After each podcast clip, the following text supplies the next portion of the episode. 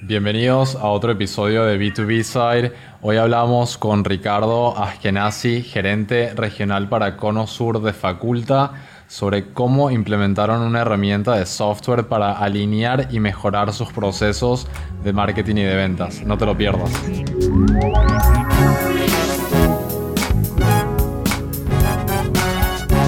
¿Qué tal, Ricardo? ¿Cómo estás? Todo muy bien. ¿Y tú, Dan? Súper bien. Muchas gracias eh, por estar aquí con nosotros. Un placer compartir con ustedes. Qué bueno, Ricardo. Bueno, vamos eh, directo a lo que los oyentes eh, quieren escuchar, ¿no? Un poco de cómo trabajan en Faculty y cómo lograron este objetivo de alinear marketing con ventas. pero primero te hago una pregunta más específica. ¿Cuál es el desafío más grande que tienen a la hora de generar eh, leads o clientes potenciales? Genial. Mira, la verdad es que eh, nuestro desafío más grande es llegar a esta que definimos nosotros target account. Eh, ¿Qué son estas target accounts? Son cuentas específicas, clientes específicos que por su tamaño, por su definición, por su giro, a los que queremos llegar y, finalmente es, el, es nuestro objetivo de trabajo año, año contra año, ¿no? Ese, ese creo que es nuestro mayor desafío. Perfecto. Esto para los oyentes también se conoce como ABM o Account Based Marketing, donde eh, si te entiendo bien, Ricardo, tienes una lista de empresas que quieres lograr y necesitas hacerle marketing para no entrar de una manera tan tan invasiva, tan fría. Exacto. Eh, eh, ir con una llamada en frío, Dan, en, general, bueno, todos sabemos, eh, en realidad no es, no es tan efectiva, ¿no? Exactamente. Y en esa nota, cuéntanos qué estrategia utilizas para enfrentar este desafío de, que no se puede, tal vez, o no es tan efectivo como antes las llamadas en frío. Sí, mira, por cierto, eh, siempre es ir probando, ¿no? Pero creo que lo que más nos ha ido ayudando y, hemos ido avanzando en este tema es alinear marketing y ventas. El alinear marketing y ventas, créeme, eh, es, un, es el gran paso que hay que dar, eh, porque finalmente ventas tiene que ir a tocar esa puerta una vez que marketing ya entró y se puso al frente de estos ojos de las accounts account, target account, ¿no? Entonces creo que básicamente es alinear, estar muy alineados unos con otros y, nada, y empezar pro y error, ¿no? O sea, qué no funciona, qué no nos funciona y finalmente mantenerse en el grupo de las cosas que no funcionan. Excelente. ¿Y cuáles son algunas de las cosas que, que hiciste para alinear eh, tu equipo comercial con, con, las de marketing. Algunas que, que, a mí se me vienen a la cabeza que son buenísimas son utilizar contenido y pasárselo al equipo comercial para que sea un toque o un contacto más, eh, más educativo, entretenido o tal vez definir KPIs y métricas juntos. ¿Ustedes cómo lo, lo hacen? Claro, mira, ahí eh, claramente nosotros estamos en un, en un estadio inicial, pero, pero Dan, la verdad es que eh, siento y, tengo la, la, certeza de que eh, nos ha funcionado, por ejemplo, eh, acercar al, al comercial, como bien dices, a, a, este grupo y a este, y a este mundo de las redes sociales, agregar, hacer crecer nuestras redes sociales de manera individual. cuando yo partí en esto, yo tenía, no sé, 500 contactos, tal vez menos, de gente que conocía cercana, pero ha funcionado muy bien agregar gente de estas target account a mis cuentas personales y, comenzar a compartir, ¿no? Comenzar a, bueno, listo, Faculta hizo tal post con tal objetivo, eh, bueno, yo lo comparto en mi red y, eso da mayor visibilidad también eh, sin presupuesto. Eh, otra cosa es el presupuesto, por supuesto, ¿no? Claramente vamos a tener que pautear y lo hemos hecho y, hemos trabajado en conjunto en eso, pero claramente el hacerlo desde nuestras cuentas personales en donde nosotros hemos agregado y seguimos a gente que son de este grupo de Target Account, por ejemplo, eh, ha servido y, y, no, y, tiene un buen redituo, ¿no? Lo otro que creo que es súper importante es, y, creo que también lo hemos conversado previamente, es eh, agregar y, empujar gente a nuestra, a nuestra página web. ¿no? Eh, eso creo que es fundamental. En la medida que nos leen más, en la medida que hay eh, mayor, un blog más nutrido, que nosotros lo posteamos en redes sociales, también vamos a traer a ese buyer persona, ¿no? Justo a ese tema quería llegar, que es el sitio web. Eh, bueno, eh, pre a esta, a esta conversación que estamos teniendo, hablamos de, de cómo ustedes hicieron todo un rediseño en el, en el, año pasado del sitio web. Justo. y, la importancia que tiene para ustedes para la parte comercial, la parte de ventas. Cuéntanos hoy en día cuál es esa importancia de, de tu sitio web para tu proceso de adquisición de clientes. Puf, creo que, a ver, eh, y aquí bien interesante lo que, lo que podemos llegar a conversar, porque en realidad nuestro sitio web tiene tres grandes áreas, ¿no? el área número uno, que es, el, que es la portada, el, el index, por decirlo de alguna forma, en donde hay una visual de nuestro servicio y traemos, tratamos de hacer un soft landing a quienes nos visitan.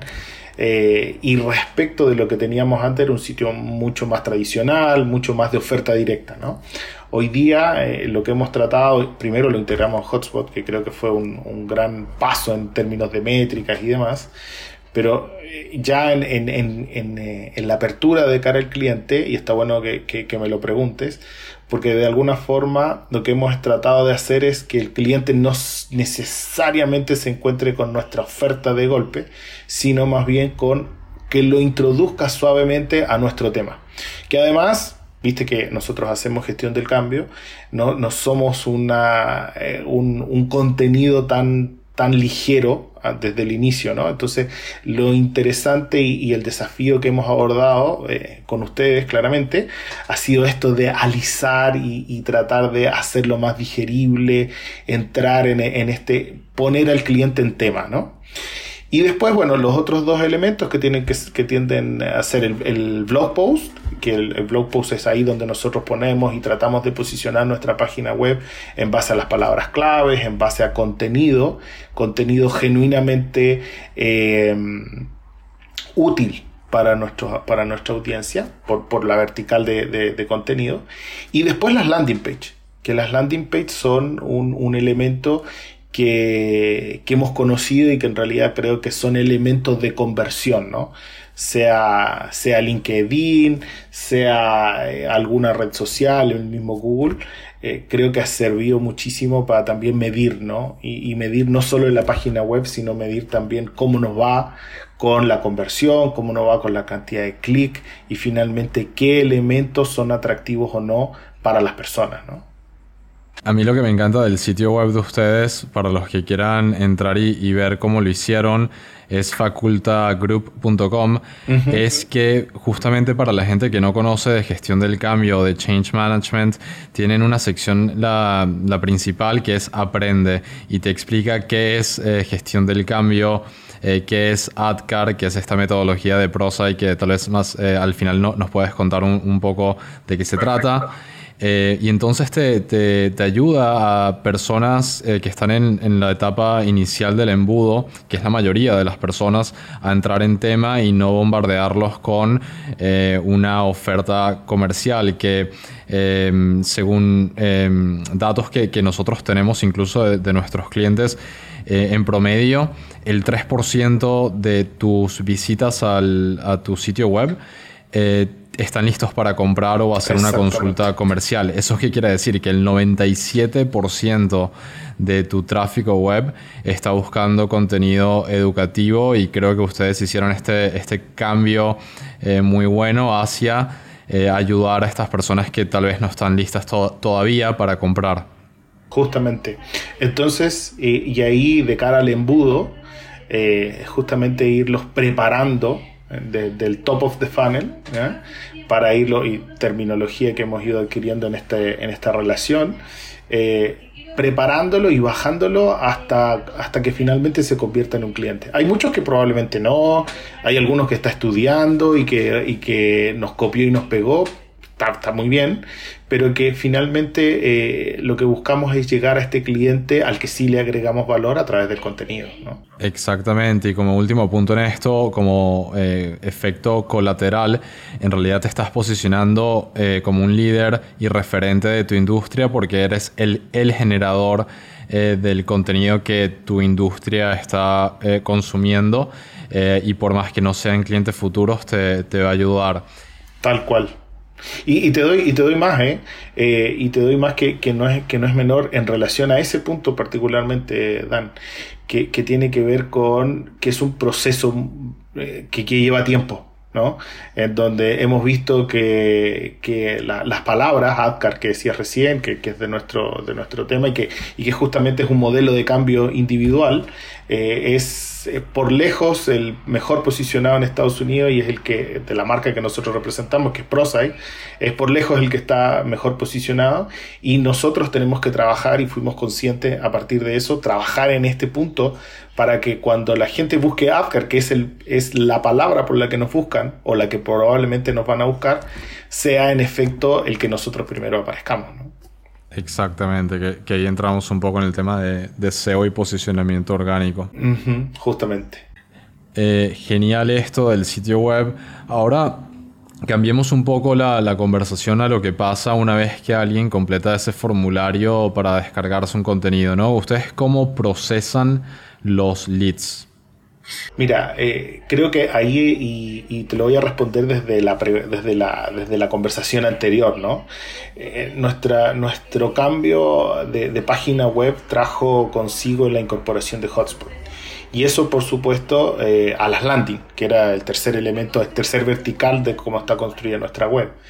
Y eso a través de las landing nos ha permitido activar workflow y, nutrir a, nuestra, a nuestro funnel de una manera muy, muy medida, primero, y segundo, automatizada. Y creo que eso eh, hemos probado, y es cierto, no, no lo hemos liberado a todo, a todo el grupo todavía, a todo faculta, me refiero a nuestra, a nuestra, eh, nuestras instalaciones en México, en España, pero básicamente hemos ido liberando en la medida que vamos probando. Vamos probando, funciona, funciona, eh, digamos, en, Latinoamérica, pruebo yo, prueba, alguna persona de mi equipo, y si ya no funciona, liberamos. ¿Y qué quiere decir esto? Por ejemplo, eh, nosotros trabajamos en un modelo de certificación de personas que se parece un poquito más al, es más B2C, eh, porque hacemos cursos, talleres y demás. Y en ese mundo, Dan, el workflow funciona perfecto porque primero nos ayuda a estandarizar una respuesta general en todos los países. Y creo que eso es algo que previo a todo esto no teníamos. Eh, y no solo no teníamos, sino que además eh, teníamos, la, o, teníamos esa sensación de que cada uno agregaba a la propuesta de valor algo personal. Y eso en el mundo corporativo no es tan bueno. Entonces, eh, este, esta automatización y estos workflows y demás nos han permitido entonces ahora homogenizar. Eso por un lado. Y por otro lado, eh, de cara a estas respuestas homogenizadas y automatizadas, también nos permite automatizar que el cliente tenga una experiencia de navegación y de respuesta con nosotros rápida, eh, automática. No, la verdad es que en eso eh, creo que ha sido el gran paso de todo, este, de todo este cambio que hemos sufrido en 2020 y que, by the way, muy alineado y ni que hubiésemos sabido con todo el cambio de pandemia y demás que nos confinó, ¿no? Fue increíble el, timing que tuvieron con, con, todo esta, con todo este proyecto que lo pensaron antes de la pandemia y bueno, les vino súper bien haberse adaptado. Súper bien, tal cual. Eh, en esa nota te pregunto, eh, que mencionaste que mejoraron procesos y alineaste eh, marketing con ventas. ¿Cuál es la métrica que dices, si solo pudieses medir esta, es la que eliges, ¿no? Es para saber qué está dando resultado. Ventas. O sea, cuántos leads entran respecto de las ventas. Y te voy a dar un dato que, que a lo mejor es un poco, es un poco interno, pero está bueno. Eh, eh, compartirlo porque creo que puede servir para los auditores, ¿no? De mil leads que, que, preguntaron, que analizaron, que vieron, que interactuaron con nuestra página y llegaron a llenar un formulario, el 7% se transformó en una venta.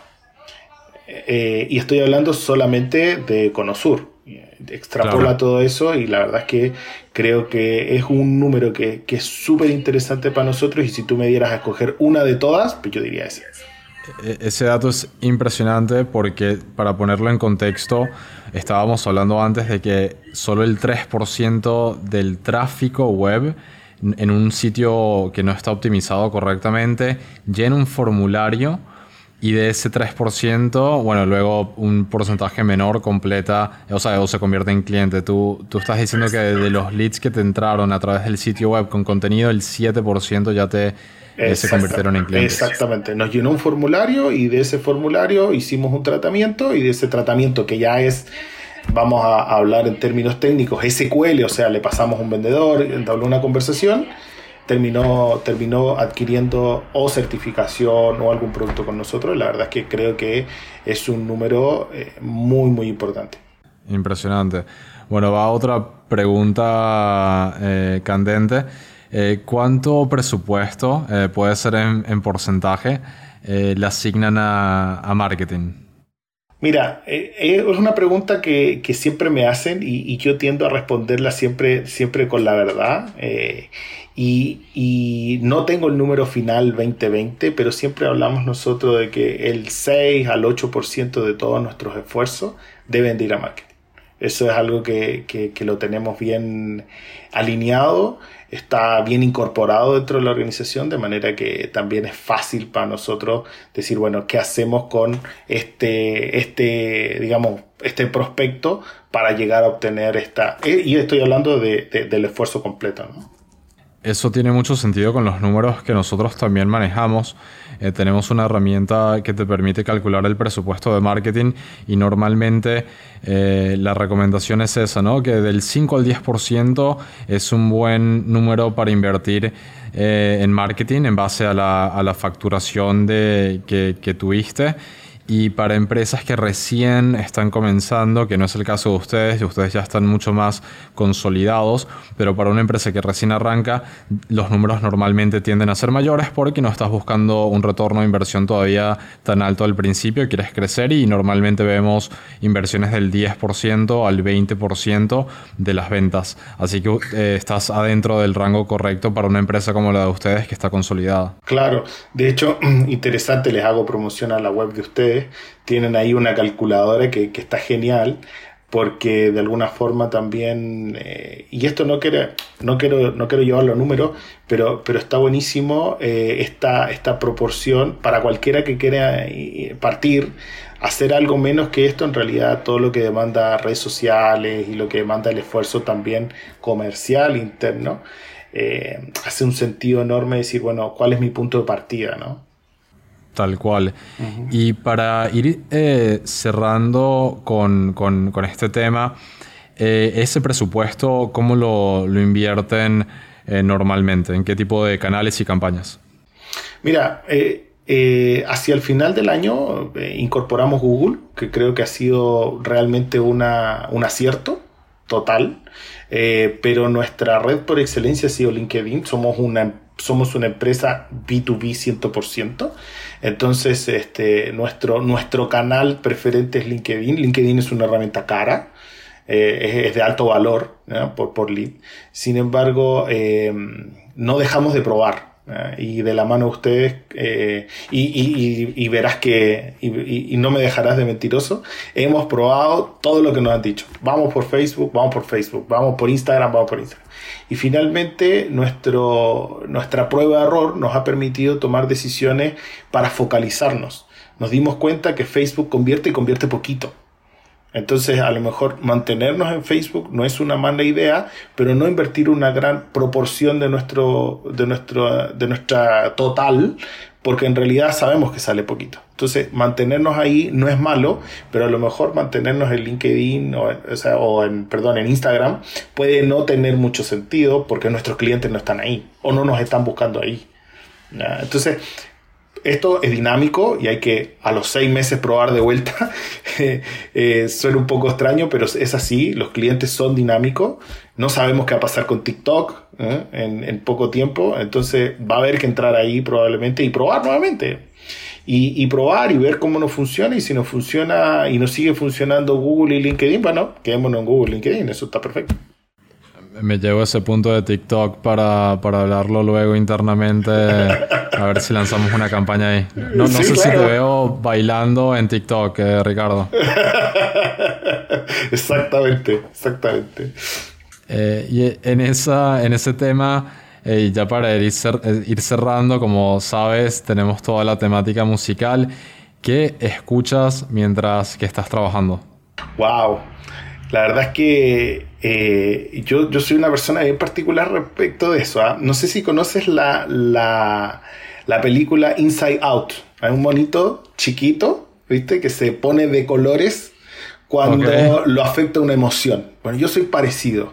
Me afecta la, la euforia y pongo sí y me afecta la estoy bajado porque no cerré un negocio o no resultó algo. Bueno, pondré un blue y tengo un playlist, no sé, 350 canciones y le busco, clac, clac, clac, siguiente, siguiente, siguiente, hasta que encuentro la que es acorde a mi, a mi emoción del momento, ¿no? Entonces, soy como un inside out, pero en música, ¿no? Eh, eh, es, muy fácil saber tu estado anímico con saber qué estás escuchando. Y además la pongo fuerte.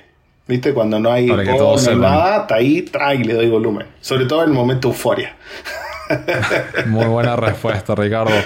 Em, bueno, para los que quieren saber más sobre, sobre ti, sobre Faculta, tal vez están buscando implementar gestión del cambio en sus empresas o incluso hacer esto más B2C de los cursos y certificaciones, ¿dónde te pueden encontrar o dónde pueden encontrar a Faculta? Bueno, hablemos de nuestros canales digitales www.facultagroup.com eh, y un pequeño brief que es gestión del cambio. En realidad es un...